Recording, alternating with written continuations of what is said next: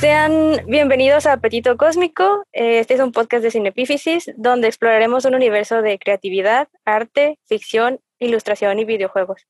El día de hoy eh, nos acompaña eh, unas personas súper cósmicas que aprecio mucho. Están aquí Yasmín Berenice y Plutarco Sasueta. Sea cual sea la plataforma de podcast que estés escuchando, no olvides suscribirte, darle seguir y dejar tus comentarios. Si quieres ver fragmentos en video de este capítulo, te invitamos a visitar el sitio web de Cinepifisis. Y pues vamos con el capítulo de hoy.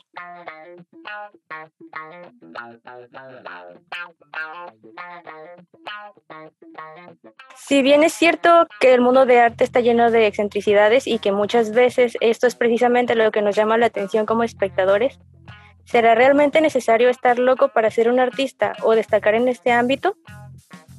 Hay que reconocer que la relación entre creatividad y locura la tenemos muy arraigada en el consciente colectivo. Y es que muchos llamados genios se ha demostrado que fueron diagnosticados con trastornos mentales u otras discapacidades, ya sea de salud mental o físicas. Pero tendemos a llamar locos a gente que simplemente puede ser algo excéntrica o a pensar diferente. Y vamos a ver un poco de estos casos para darnos una idea de estos prejuicios, podríamos decir. Y en el primer caso, les presento a Anish Kapoor. Este señor es un escultor que es bastante reconocido en el mundo del arte contemporáneo. Si pueden ubicar, ubicar perdón, una escultura grandísima con forma de frijolito plateado, les presento a su autor. Esta obra se llama Cloud Gate y viene a ser algo como puerta de nube. Bueno, pues a Anish Kapoor le molesta que a esta hora le llamen el frijol. Y es que pues sí parece un frijol plateado, pero pues ese no es el punto. Esto es nada más para que ubiquen a este señor. Ahora, hace unos años, científicos que andaban por ahí cientificando en la empresa de Nanosystem inventaron un material que a la vista humana es el tono más negro posible. El negro de cualquier objeto que tengamos a la mano todavía puede reflejar luz y se pueden ver sombras entre grises, azuladas y el pigmento que inventaron se llama Vantablack. La manera que está hecho le permite absorber la luz en lugar de reflejarla. Si ves algo que está pintado con Vantablack, podría verse como un agujero negro, ya que el ojo no es capaz de crear la sombra que le ayuda al cerebro a identificar el objeto. Cualquier objeto tridimensional y voluminoso se convierte aparentemente en plano tras una ligera capa de este color. Resulta y resalta que Kapoor decidió que, por sus calzones, ese color nada más iba a poder usarlo él. Compró la patente y al menos para uso artístico nadie puede hacer aplicación de él. Resulta que el color negro, o la ausencia de color, como quieras decirle, es algo muy buscado por todos los artistas desde siempre, y el hecho de que un riquillo venga a restringir la creatividad hizo eco en el mundo del arte, especialmente a Stuart Semple, un artista también famosín, pero claramente más humilde que Anish Kapoor. Él defiende la idea de que el límite de la creatividad no debería ser cuestión de si tienes demasiado dinero o no. Y bueno, como respuesta a la patente del Banta Black, Semple creó la pintura rosa más rosa del mundo.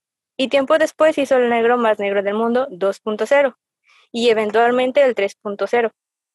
Por solo 5 dólares, totalmente segura de usar, porque no había mencionado que el Banta Black es volátil y solo puede ser usado por expertos no es un pigmento como tal, es un material pesado pensado para ser usado en la NASA, telescopios y tecnología como tal.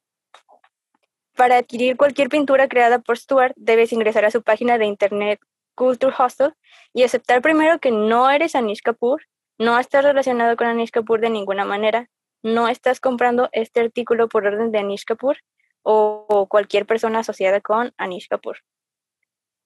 Si te preguntas por qué hay tres versiones del negro más negro del mundo, es porque, como mencioné, Banta Black no es un pigmento como tal, y su uso no era artístico en un principio. Kapoor se apropió de él, al parecer de manera inútil, porque ni él mismo lo podría aplicar a sus obras, porque era peligroso. Pero los pigmentos de Stuart son seguros de usar por cualquier persona. Ya hay más versiones de Banta Black de uso seguro, pero salieron mucho después de que Kapoor demostrara que lo más negro del mundo era su corazón. Actualmente Stuart tiene cosas loquísimas como el brillo más brillante de las dos formas, ya sea glitter o neones. Y sí se ven como luces, ya comprobé en su página. Tiene color espejo, eh, tiene color nieve y todos tienen como nombres tipo el espejo más espejoso, el glitter más glitteroso. No tienen traducciones en español, pero pues así se llaman. Esta historia la cuento mucho desde que la supe porque pues se me hizo graciosa y pues llamativa. Y mucha gente cuando escucha sobre esta historia tiene dos reacciones principales. La gente hace cosas muy raras y los artistas hacen cosas muy raras. ¿Tú crees que depende estas rarezas de qué tan loco estés, de qué tan creativo seas? Déjanos en los comentarios y pues vamos a ver qué piensan nuestros amigos. Pues mira, sí es muy chistoso lo que me acabas de comentar. Bastante porque en primera yo pienso que eso raya como el excéntrico, ¿no? En realidad, uno cuando piensa en alguien loco, pues piensas en alguien que está como que zafado ya de plano que quedó mal o lo que tú quieras. Pero en este caso pienso que sí raya un poco más en lo excéntrico y en lo, en lo querer ser rockstar o exclusivo, ¿no? En realidad creo que eso es un poco más su, su idea, ¿no? Su concepto. a veces vinculamos la locura o que alguien esté como tal vez fuera de lo normal si no tiene filtro, ¿no? Como en sus, ideas o como en lo que hace o si no, no le importa tanto el cómo se verá, ¿no? Yo creo que eso más de, por eso a veces decimos que los artistas están locos o a veces no comprendemos lo que hacen porque muchas veces lo que hacen no tienen como un filtro moral o al menos no se apegan como a lo normal, como a lo establecido.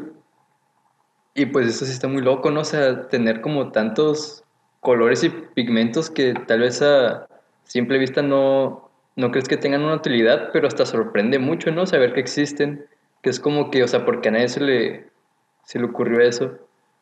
Pero también, o sea, lo de, lo de tener colores así como que nadie más los puede usar, también es como muy habitual en la actualidad. El rojo Coca-Cola, nadie lo puede usar. Coca-Cola lo tiene registrado como entre sus marcas. Así que también como al escuchar como el negro más negro del mundo, pues hasta ya casi, hasta suena como normal, como en esta actualidad. Creo que tiene que ver un poquito con la idea de los ricos de, de querer abarcar todo. Cuando apropiarse, ¿no? También como de las cosas siento que la gente cuando tiene dinero, como que, como que quiere más y quiere abarcar así recursos o, colores en este caso. Pero, pues sí, hay gente que, que, o sea, pensando así podrías pensar que a lo mejor te estás, te estás deschavetando un poquito. Y o mínimo eh, pasándote de lanza. Porque ya apropiarte de un color de algo que cualquiera puede ver, cualquiera puede usar. O bueno, es cualquiera pensaría eso. Sí, es algo bien abstracto. Es como que, ¿qué te pasa? bueno, pues entonces dejando a, a Nisco por de lado, eh, vamos a ver otros ejemplos, a ver qué más nos presentan eh, el día de hoy. Pues ya que hablamos como de la locura, lo excéntrico, los voy a hablar de un, un personaje que ya todos conocen demasiado bien, Miguel Ángel este, este artista que pintó toda la capilla Sixtina y que aparte tiene como, sus pinturas tienen como un trasfondo como interesante y al final o entre el texto va a ir como haciendo preguntas morales, ¿no? Porque sí hay como cosas que sí sorprenden dentro de su obra. Este Miguel Ángel Buonarroti, eh, nacido en 1465, pues ya todos conocemos historias de joven, era muy talentoso. Él siempre se consideró como él mismo como un mejor escultor que pintor, pero todos lo reconocemos como pintor porque el Papa le, encomendó el pintar la, la Capilla Sixtina. Este, desde muy joven mostró como un talento hacia la escultura y pintura. Este, no nació en una familia adinerada, pero tampoco era como lo más pobre que podía llegar a ser. Pero a una muy joven edad, los Medici, que eran como los mecenas más importantes del momento, lo agarraron, ¿no? Para que siguiera estudiando y pudiera adentrarse en esto de, de las artes. Este, muere su mecenas y en eso él le hace una escultura de, de madera hacia un padre que estaba en una iglesia que creo que pertenecía a los Medici o tenía algo que ver. al sacerdote le gusta tanto esa escultura de madera que le dice, ¿sabes qué? Vente, acá en la iglesia tengo cuerpos para que, para que los veas, los, los disecciones y puedas estudiar. Mm. Muy normal ahí el asunto. Sí. Muy de la antigüedad. Y luego, dentro de sus obras que hizo en la Capilla Sixtina y en todas sus pinturas, hay, o sea, se refleja mucho ese estudio de la anatomía. Por ejemplo, en la creación de Adán, pues ya conocemos que es Adán y Jesús, ¿no? Digo, Dios a punto de, tocarse los dedos. Este, donde está Dios, ya ven que tiene varios ángeles eh, alrededor suyo, junto a Eva. Este, en 1990, eh, un médico, Franklin Meshberger, eh, publicó un escrito donde él interpretaba la creación de Adán y él fue la primera persona que publicó un artículo diciendo, ¿saben qué? Creo que la creación de Adán representa el cerebro humano, ¿no? Nadie lo había notado, ni la iglesia, porque en ese momento diseccionar personas no, no era normal, era ilegal y no era moral. O sea, nadie se da cuenta que dentro de la figura donde está Dios se pueden observar como toda la anatomía entre los pies de, los ángeles y el cuerpo de Dios se ve el cerebelo, la médula y toda esa forma, ¿no? De que se puede interpretar de que Miguel Ángel tal vez quiso dar a entender de que, o si bien Dios es creación del humano, o tal vez Dios le dio el conocimiento al humano por medio de, Adán, que tiene como esas dos interpretaciones, ¿no? Y también hay un caso que se me hizo como todavía más, más hardcore que ese, que fue en un fresco que se llama La embriaguez de Noé. En ese, ese fresco representa un pasaje bíblico que está curioso. Este, se los voy a leer rápido. Noé se dedicó a cultivar la tierra y plantó una viña. Un día bebió vino y se embriagó, quedándose desnudo dentro de su carpa. Cam, el padre de Canaán, Vio a su padre desnudo y fue a contárselo a sus hermanos que estaban afuera. Entonces Sem y Jafet tomaron un manto, se lo echaron sobre los hombros y caminando hacia atrás cubrieron la desnudez de su padre. Como miraban la dirección opuesta, no lo vieron desnudo.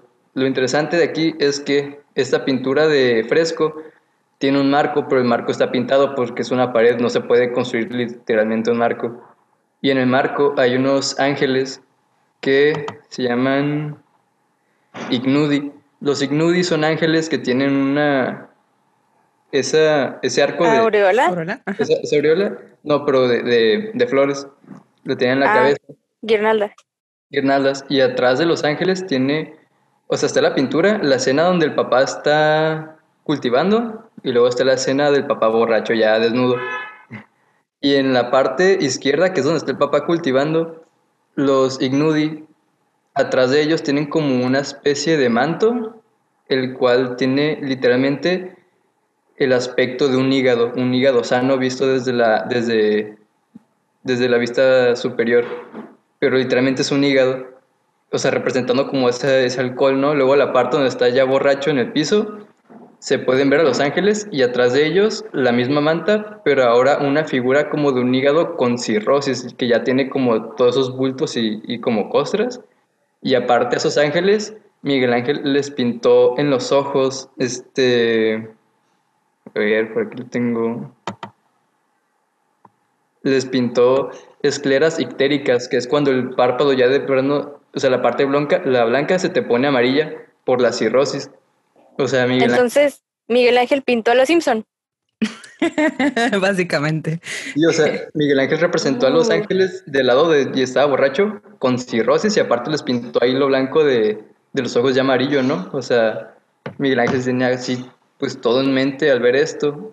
Y aquí es cuando les pregunto a ustedes, o sea, si Miguel, si Miguel Ángel bien sí diseccionaba cuerpos para que las personas, bueno, para que las personas pudiéramos disfrutar de sus obras, ¿qué tan moral lo ven esto? Porque, a ver, te pregunto a ti, Vicky, este, imaginemos que hay un estudiante de quinto semestre que tiene 20 años, ¿no? Porque Miguel Ángel pintó la casilla, la, esa cosa, la capilla sixtina, a los 20 años. Sí. Imagínate que un, joven de 20 años tiene un amigo en la delegación y dice, ah, pues yo tengo acceso a los cuerpos antes de que se entreguen los familiares. Y te enteras de que un joven de artes plásticas va y observa los cuerpos y luego ya todos toqueteados se los entregan a los familiares, o sea, ¿qué opinarías? Wow, pues sí está fuerte, ¿eh? Especialmente porque es un estudiante de artes y no un estudiante de medicina, como pensarías. Y eh, aparte estamos en una época en donde, o sea, suponiendo, ¿no? Estamos en una época en donde no es común siquiera ver cadáveres para otra cosa que no sea para enterrarlos. Es que sí, en ese momento era inmoral, pero ahorita creo que es, lo es todavía aún más, o sea, si lo pones como en la actualidad ese caso. Sí, de hecho sí. Era un poco más como, como religioso, ¿no? Porque era como que, bueno, el espíritu. Algo sagrado. algo sagrado, como que tu cuerpecito y lo entierran y todo. Y ahorita es más bien como la moral, ¿no? Como que se ha ido deformando un poquito como que las creencias. Y la gente más bien se escandaliza, ¿no? No tanto en el sentido de que, bueno, obviamente pues una doñita se va a escandalizar, va a decir, ¡ay, Dios mío! Y así, pero realmente la gente te funa, ¿no? Ahora si haces eso, por decirlo de alguna manera. Es que depende. De hecho, hay una artista mexicana cuyo nombre no quiero recordar. Eh, bueno, sí quiero, pero la verdad no puedo. Eh, y de hecho, eso se dedica. Ella pinta cuerpos desde la morgue y creo que su objetivo es ah, como representar la violencia que hay en el país y todo eso. Y de con ese objetivo es que pinta eh, cuerpos que son violentados y de hecho tiene un impacto más grande porque son cuerpos que no están simplemente eh, fallecidos pacíficamente, sino que ya tienen signos de, violencia muy, muy marcada. Eh, heridas, eh, se ve la sangre, se ven supuraciones y varias cosas así que no son agradables de ver.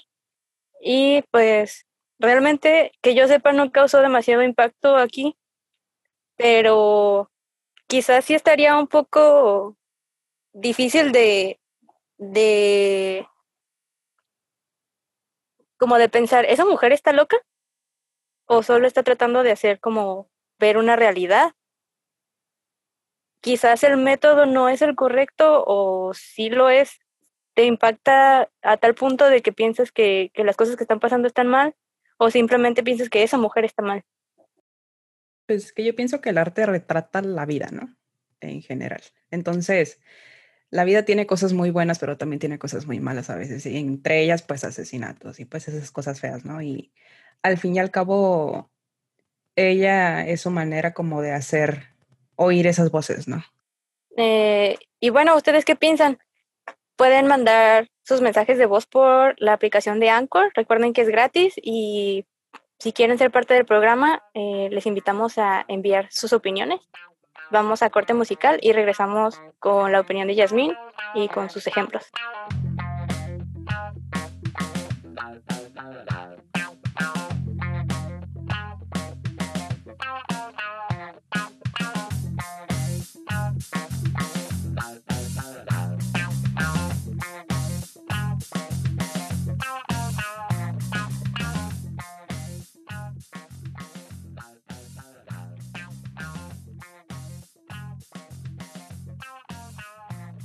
Ok, estamos regresando y recuerden que estamos escuchando sobre la conexión entre la locura, la creatividad, el salir de la zona normal y estamos viendo casos ah, de artistas excéntricos, extraños, que, vivieron sus tiempos medio extraños y vamos a escuchar a Jazz eh, qué es lo que tiene que decir sobre este tema.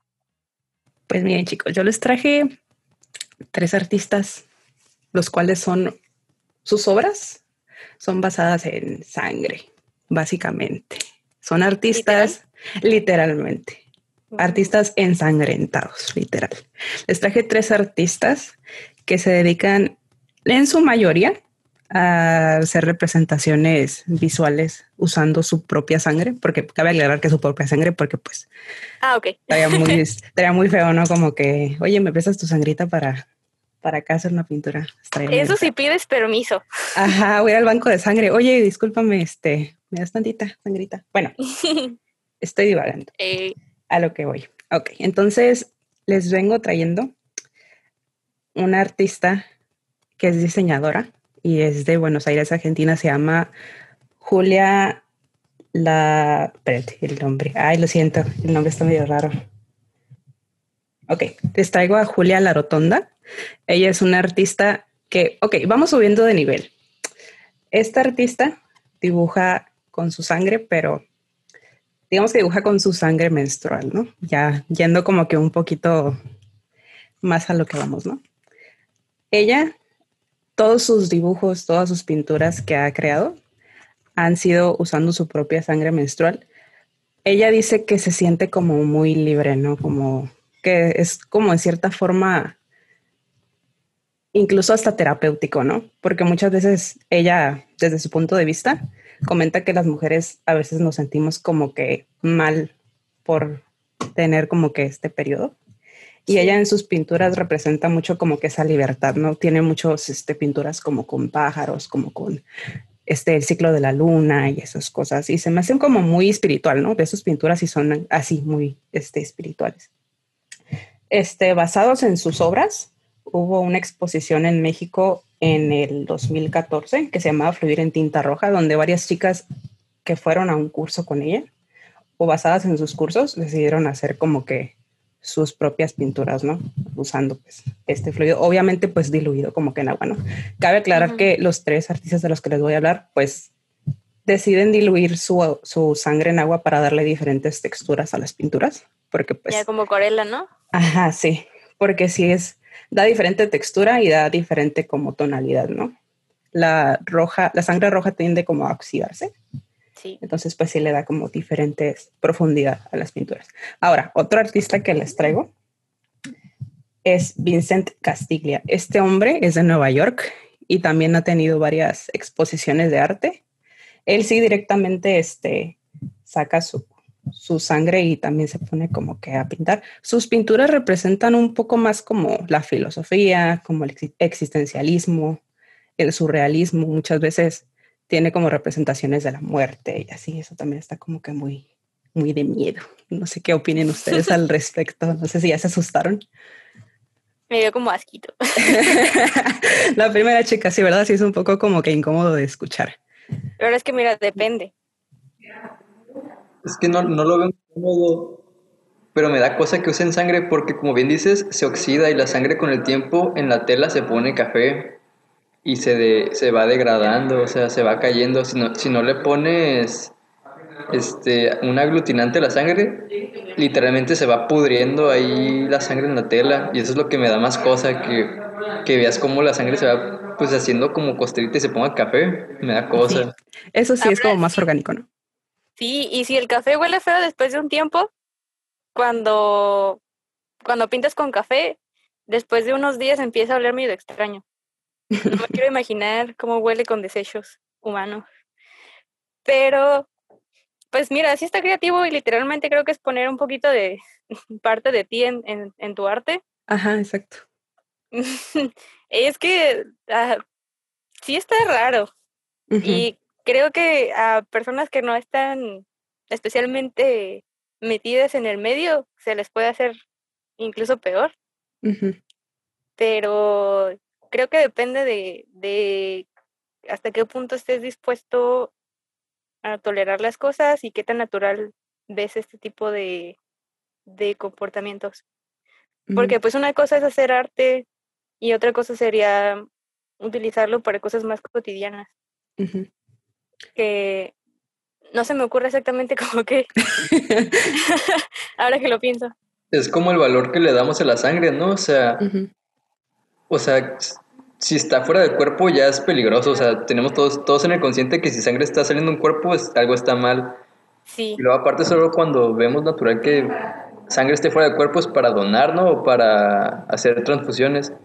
Y supongo que verlo ya como en un acto artístico sí, sí impacta mucho, ¿no? Por el valor que le damos a la sangre como algo importante. dentro. ya sé. como lo, relacionamos con salud y a lo mejor al ver como ver esa, esa, esa sangre que significa salud en un lienzo es como, no sé, al, al, al inmediato solo pensamos que eso no debería como estar ahí, ¿no? Sí, creo que es más que nada eso de que de lo que consideramos normal. Eh, siento que el concepto de, de raro lo tenemos... Es que sí, bueno, literalmente raro es lo contrario de normal, ¿no? Pero volviendo al tema de la locura, siento que cualquier cosa que esté fuera de la norma ya está relacionado con una cosa como de fallos mentales o algo así. Y es que estuve investigando y el concepto de locura que había en el siglo XVII por ahí era como, mm, ¿cómo lo diré? Me quedé en artista, le puedo decir, y luego nos vamos al concepto. Ay, sí, perdón, perdón. no, está bien, de todos modos era casi como rápido. De hecho, está bien para que abras este espacio porque sí, este vato último que les voy a decir sí está bien loco. Entonces, eso nomás es como bien rapidito, sí. Bueno, ya como último este artista les tengo a Máximo Tacardi, lo pueden seguir incluso en sus redes sociales y así, pero no se lo recomiendo mucho, francamente, porque su arte sí es muy visceral. Él ha creado muchas portadas de discos para bandas de metal y esa clase de ¡Ah! música.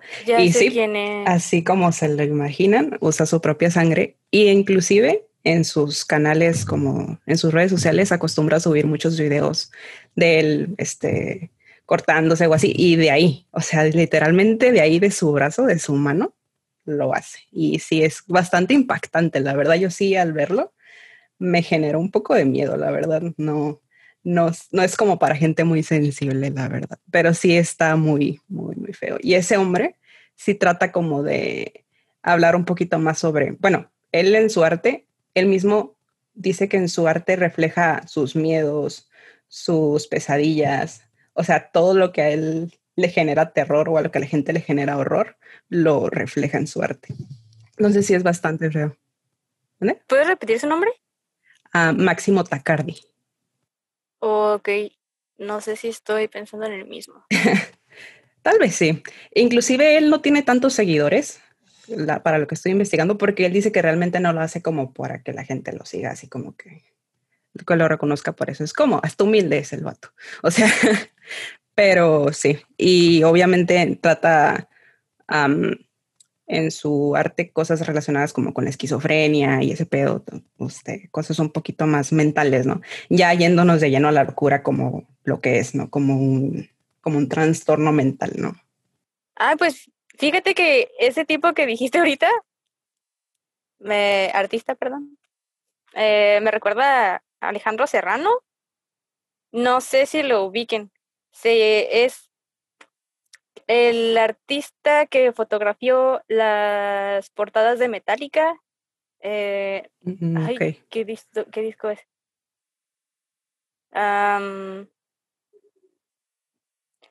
bueno, es del 1 y el 2 del Load. Y esa portada, no sé si han ubicado que no es un dibujo, es, es una foto. Una foto. Y es de sangre y semen y los dejo. de tarea. sí. Está bien loco ese tipo, pero pues mira, a dónde lo ha llevado. sí, mira. Vamos, y pues creo que eso nos lleva a pensar que la locura no simplemente es un desorden, de, desorden mental, depende de cómo lo veamos, ¿no? Eh, yo puedo decirte que una manzana es azul y tú me vas a decir, no, puede ser amarilla o puede ser roja. Pero si yo le estoy viendo azul, a lo mejor sí tengo un problema mental. Otra cosa es que yo quiera ponerla o, dibujarla azul. o visual también, puedo tener altonismo, por ejemplo. Eh, pero que me refiero a que la, la perspectiva de, de si estás loco o si solo eres creativo depende de si lo estás viendo realmente o si es como quieres que sea, como cómo lo representas. En este caso, para un artista, ¿no? Porque para una persona que se dedica a otras cosas, quizás no sea muy normal ver esas distorsiones de la realidad. Es que, no sé, pues en la facultad vemos muchas cosas raras, ¿no? Eso nos hacen estudiar como realmente vanguardias que nunca habías escuchado, pero que realmente son interesantes, ¿no? Y yo creo que ya cuando consideramos a un, a un artista como loco, es tal vez porque no logramos comprender su obra, ¿no? En sí. O tal vez está como muy distante a lo que estamos acostumbrados. Por ejemplo, el, el artista que mencionaste de Sangre y Cemento, o el que mencionó de, de mutilarse para hacer pintura. O sea, uno, uno diría, eso, eso no está bien, ¿no? O tal vez es peligroso. Pero si lo vemos desde el lado de que, y si mutilarse lo tiene controlado bajo un entorno seguro para hacer una obra que él está haciendo por gusto y no daña a nadie, estaría mal, o sea, está loco o está sano porque está consciente de lo que está haciendo y está tomando como precauciones, ¿no? Al mutilarse para crear algo con un concepto, no sé. Sí, quizás solo sea un reto a, a pensar diferente, ¿no? A algo como impresionar al público y tal vez están mucho menos locos que, que las personas normales porque están pensando en romper paradigmas simplemente para impresionar a otra gente bajo un control personal. No, y es que, no sé, dentro de este mundo que es como demasiado competitivo, donde hay demasiadas personas luchando por un lugar, siempre el que sobresale es el que hace algo raro, el que se inventa un personaje, el que es exagerado, el que realmente rompe las normas, ¿no? Tal, tal vez por eso se nos queda más en la cabeza los artistas que para nuestro gusto están locos, porque son los que más llaman la atención, los que son más conocidos, los que más recordamos. Eh, tal vez el artista a veces conscientemente se muestra loco, aunque no lo esté, para poder llamar la atención y tener un público fiel. Y fíjate que tiene que ver con otros artistas que intencionalmente explotan sus rarezas para ser más famosos y hacer sentir cómodas a otras personas. Se me ocurre David Bowie. Eh, en los ochentas, noventas, había mucha gente que quizás se sentía un poco incomprendida y este artista llega y se ve como muchas cosas a la vez, hombre, mujer, astronauta, alien, y te hace sentir cómodo en un mundo en que tienes que vivir siendo normal, ¿no? Eh, ¿Cómo nos hace sentir una persona que ya no le importa lo que es normal para los demás, sino para él mismo y que te demuestra que no es necesario agradarle a todos? ¿Cómo te hace sentir? Eh, creo que es eh, hasta importante porque es una persona que quizás exageró, pero a muchas personas les dio un, un motivo de ser ellos mismos, de que si este tipo está tan raro y la gente lo escucha y sigue siendo famoso y sigue ganando dinero, porque yo que solo soy un poquito tímido o un poquito pálido o un poquito rarito, no puedo sobresalir también o no sobresalir, pero tal vez adaptarse al, a lo que están viviendo. Eh, quizás todos tenemos un cierto grado de locura. ¿Qué, qué opinas tú? La locura, no sé, yo considero como que es más bien no tener filtros, no sé, realmente tú. Yo realmente pienso que la locura en sí, a ver, ya viendo lo que hemos visto hoy y analizando un poco todo, pienso que es un poco ser auténtico y no tenerle miedo como a lo que piensan las demás personas. Obviamente sin hacerle daño a nadie, porque como ya expliqué antes, como ya expliqué antes, este, pues todos los artistas que, por ejemplo, yo mencioné, no le hacían daño a, a nadie, eran ellos mismos los que se hacían daño. Y pues realmente en el caso donde profanaban cuerpos, ahí sí no hay de dónde defenderse, pero, pero sí, ahí sí, es que, ay, creo que sí estaban locos, no, es cierto. Pero al fin y al cabo, este, pues cada quien tiene su propio concepto, ¿no? No sé, la gente que opine al respecto sobre en realidad qué es la locura para, para ustedes y sería de mucha ayuda a lo mejor para crear un concepto mejor. Nosotros poder entender un poquito más qué es la locura, ¿no? Pues mira, el concepto de creatividad entró en la cultura europea y fue como por el siglo XVII y uh, estaba muy vinculado a, lo, a la esencia de lo artístico. Hasta ese momento era como considerado desde inspiración de los dioses, de las musas y de la locura también. Y de hecho hoy en día muchos psicólogos dicen que, que bueno, siguen diciendo que, que está vinculado. Eh, tiene que ver, como, dijeron, como dijimos anteriormente, de ser espontáneo y no dejarse llevar por las reglas. Mm, creo que eso es como ya una definición más, más concreta. Es la locura se define como una distorsión de la realidad. Y dependiendo de qué tanto te dejes llevar por la impresión que le das a la gente, es donde está el límite. Porque ah, y si te puedes hacer daño a ti mismo o, a los demás. a veces lo que nos lleva a pensar en la locura es al miedo que tenemos a lo nuevo y a lo desconocido. Y la creatividad viene a ser como innovación y espontaneidad. Eso es algo raro de ver.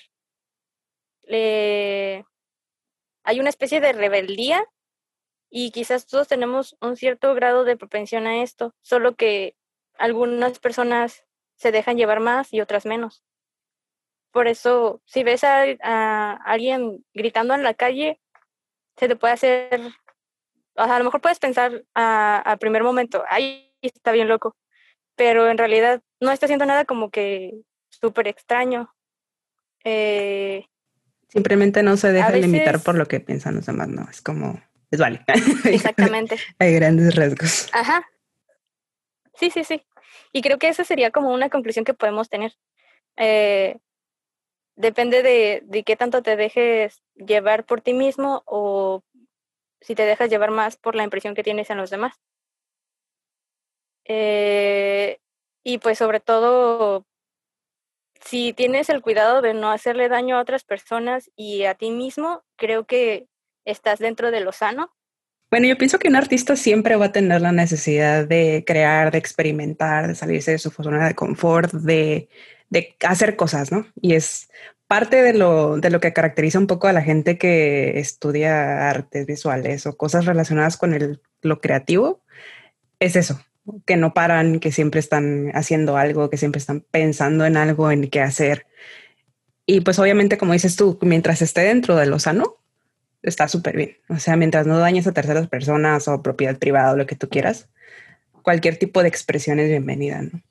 Ajá, o sea, mientras no, no dañes a nadie, pues no creo que se pueda considerar loco esa persona, ¿no? Simplemente por no tener ese, esa especie de, de filtro.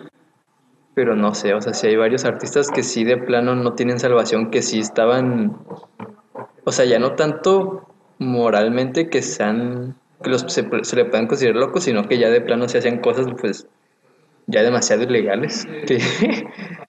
Sí, creo que ahorita nos fuimos leve, ¿no?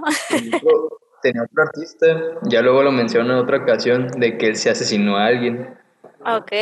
Pues mientras que la persona sea extravagante y consiga comunicación, publicidad, pues no lo veo, no lo veo mal. Pues bueno, estas fueron las conclusiones que tenemos. ¿Ustedes qué opinan? Eh, no olviden comentar, mandar sus mensajes de audio.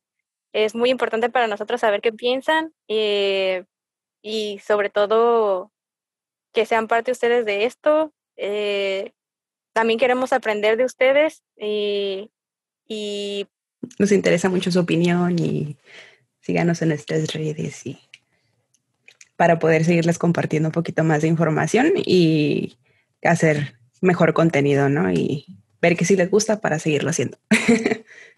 Les recordamos que el siguiente episodio vamos a checar el tema de hasta dónde es arte.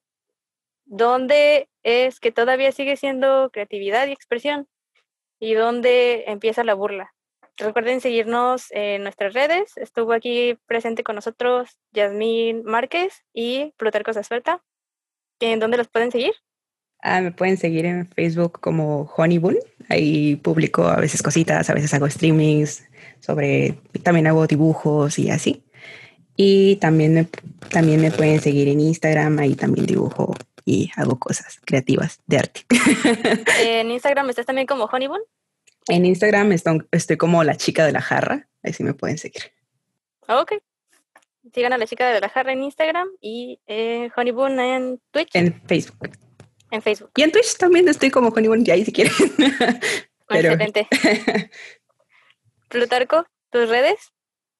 A mí en Instagram me encuentran como plutarco.art y en Facebook como Plutarco y al final un punto.